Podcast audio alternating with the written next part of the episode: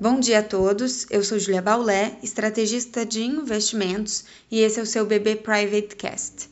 Hoje é segunda-feira, dia 12 de abril de 2021 e iniciamos o dia com recuo dos futuros de Nova York.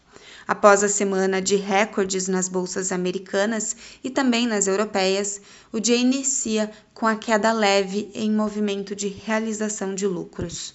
Lá fora, a temporada de balanços do primeiro trimestre deste ano começa a ser divulgada na quarta-feira, sendo os bancos os primeiros a apresentarem seus balanços.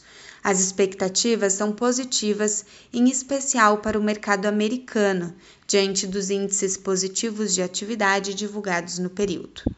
Ainda no país, o presidente Biden recebe hoje um grupo bipartidário para negociar seu pacote trilionário de infraestrutura e tentar vencer as resistências ainda presentes.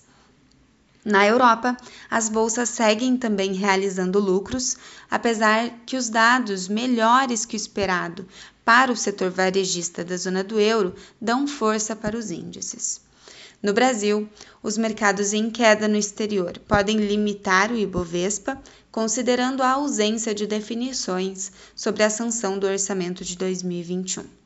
O noticiário da semana inspira cautela e deve destacar o início da CPI da Covid-19 e seus desdobramentos políticos, enquanto o orçamento também é pauta, pois tem prazo limite para o seu sancionamento até a semana que vem, no dia 22 de abril.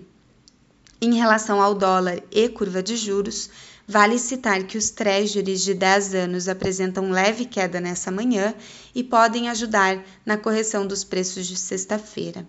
Ainda no câmbio, o Banco Central dá início à rolagem dos vencimentos de swap tradicional de junho e o dólar no exterior segue mais fraco ante moedas emergentes.